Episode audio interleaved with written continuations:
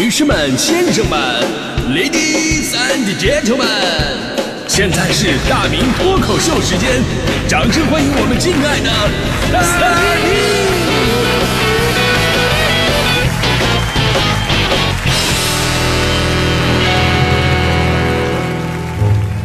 明！好，欢迎各位来到今天的大明脱口秀，我是大明。哎、其实啊，这一段我特别不想聊关于减肥的话题，因为这简直就是困扰了我十年的噩梦啊！啊，看着你们一个一个这个激励的、励志的这个减肥成功的案例，还有我身边从父母领导那儿一个个苦口婆心的劝说，其实我特别想说，你你们以为责任在我吗？啊，你们也不能光说不做呀。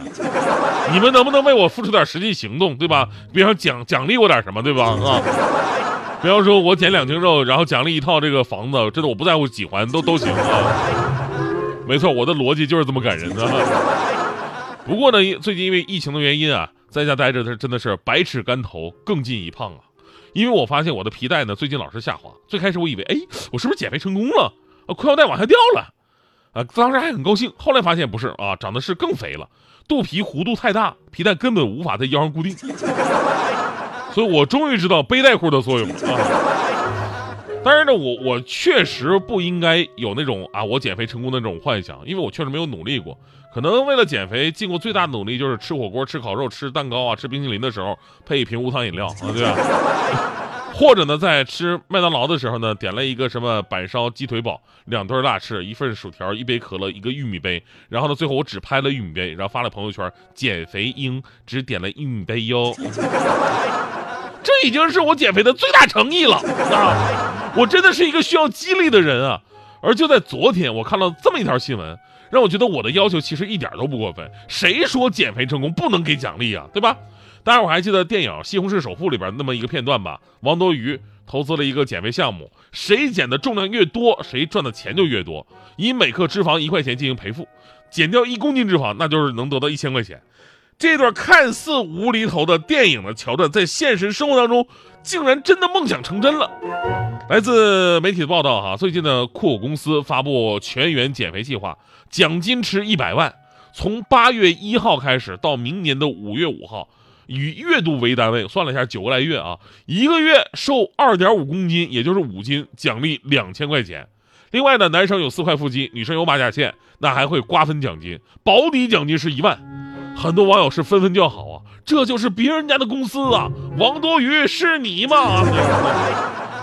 其实我特别想跟这家公司老板说一句，我温馨提示一下，我说你还是考虑考虑，对吧？你对体重啊，这真的是一无所知，一个月瘦二点五公斤，才五斤。对于我这种基数的人吧，根本不算什么什么运动。你下个月上升之前，只要去趟厕所就可以了。哎呀，想想也挺可悲。就算每个月我都能减五斤，九个月之后，我还是二百斤。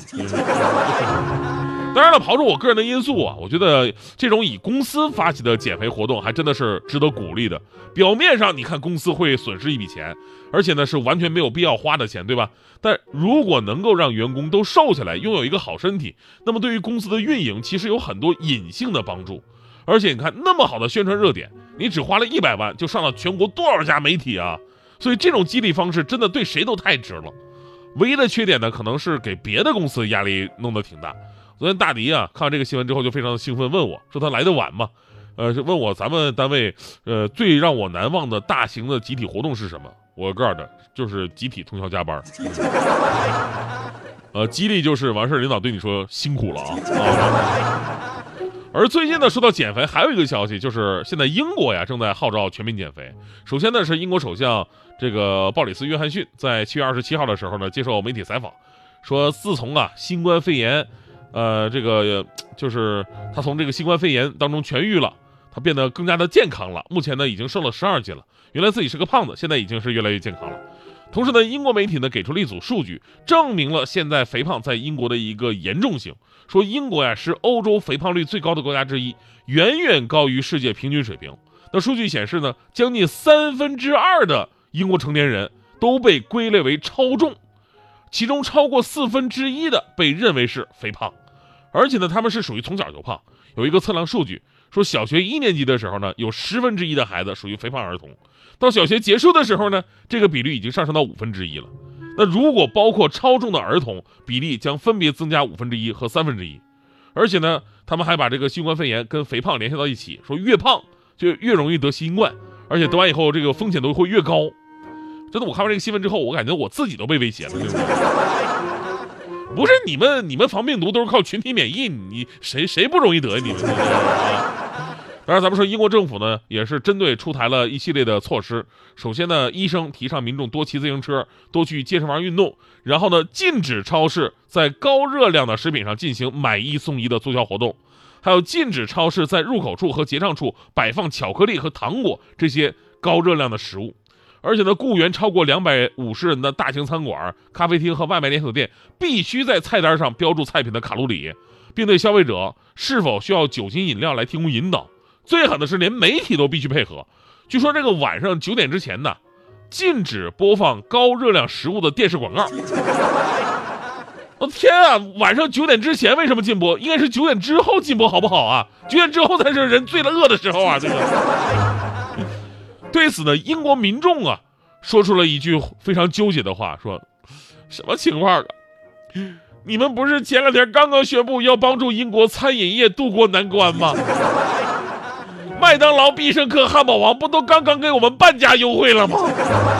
然后这个时候你说全民减肥，你这不是全民激励呀？你这就是晴天霹雳啊！对。但我们说这个保持健康的体重啊，无论是对个人还是对整个国家的医疗系统都有着积极的作用。英国政府呢，在这方面的决策力还是可以的。但我觉得呢，可以跟我们的酷狗公司来学一学哈。与其那么多禁止，你不如多一些现实的激励。对吧？有些事儿你越禁止，就越有诱惑性。为什么别人都叫我们死胖子、死胖子，对不对？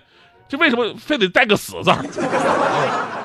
因为有的时候我们的这个，就我们的这个胖子的逻辑啊，确实挺该死的。你跟胖子说：“哎呀，这麻辣烫致癌。”哎，他照吃。你跟胖子说：“哎，这辣条啊能吃死人。”那照照吃。但是你跟胖子说：“你该减减肥了。”哎，减肥有副作用。所谓的不要跟这个胖子掰扯道理。你多拿出点实际的激励来，让我们减肥，请拿出你们的诚意呀，对不对？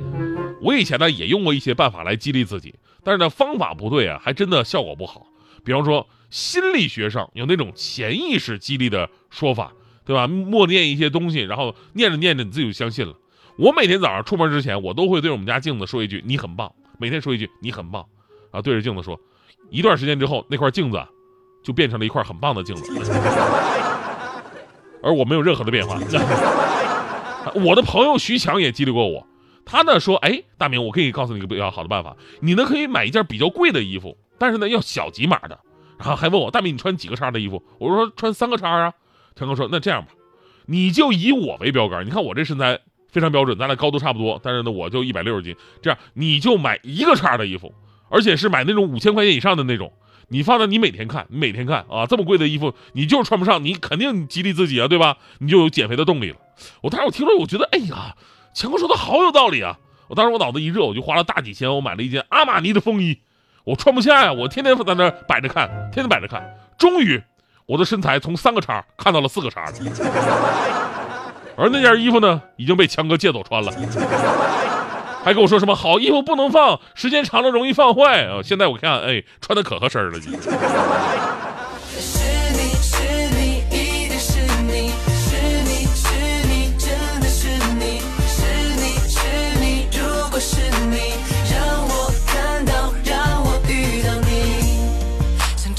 转。的小星球，有时快，有时慢慢的漂流，漂流。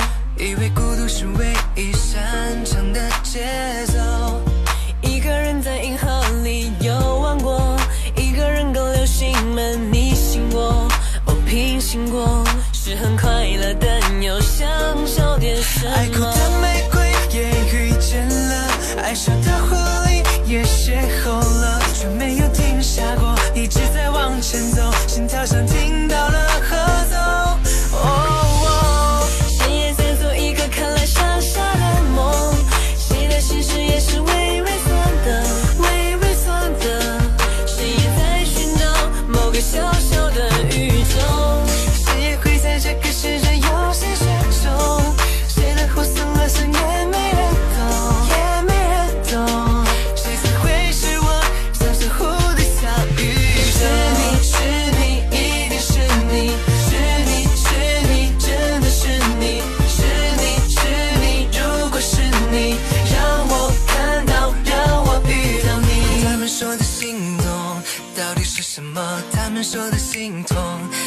是什么？Love love，什么是 love love？他们说心碎是什我么？还没有弄懂。他们说心话是什么？我也不是太明白，我猜是不是有些心事会盛开的很痛快，和青春